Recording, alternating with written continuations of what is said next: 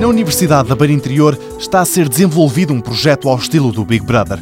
O objetivo é, através da íris dos olhos, identificar pessoas sem que elas saibam que estão a ser observadas. Hugo Proença, o responsável pelo projeto, explica como o processo acontece. É uma pessoa a andar num corredor, um sistema eh, automático de detecção de silhueta humana, eh, portanto, a localizar as coordenadas de uma pessoa eh, nesse corredor, tendo essas coordenadas já num espaço tridimensional, o que nós fazemos é, portanto, redirecionar a câmara que vai efetivamente capturar a região da cara do sujeito e a partir do momento em que nós capturamos a região da cara, vamos selecionar a região dos olhos e a partir do momento em que nós temos uma região aproximada que contém o olho do sujeito, inicia-se o processo de reconhecimento. E é aqui que começam os verdadeiros problemas. O sistema funciona, mas não é perfeito. Funciona, mas não em todas as condições em que deve funcionar. Repare que o olho humano tem várias fontes de movimento. A pessoa pode estar a mexer, a cabeça pode estar a mexer, o próprio olho da pessoa pode estar a mexer, pode estar tudo a mexer na mesma direção ou em direções opostas.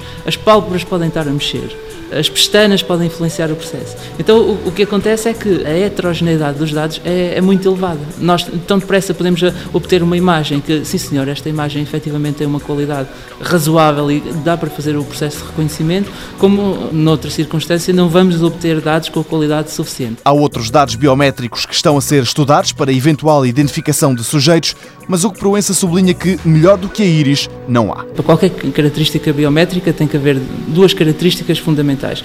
Para já tem que ser diferente entre as várias pessoas e depois tem que ser estável para cada pessoa, porque senão, cada vez que adquiríssemos os dados de uma pessoa, íamos obter um padrão diferente e o processo de reconhecimento não seria possível. No caso da íris, é um dos sinais biométricos onde estas duas características mais estão presentes, o que o torna presentemente num ou talvez no sinal biométrico preferencial. Será quase certeza o, o, sinal biométrico onde neste momento o maior número de centros de investigação estão a trabalhar. Este projeto a decorrer na Universidade da Beira Interior entrou agora na segunda fase. Se correr bem, lá para 2013, os resultados podem ser interessantes para a indústria da segurança e para os governos mais receosos. Mundo Novo, um programa do Concurso Nacional de Inovação BSTSF.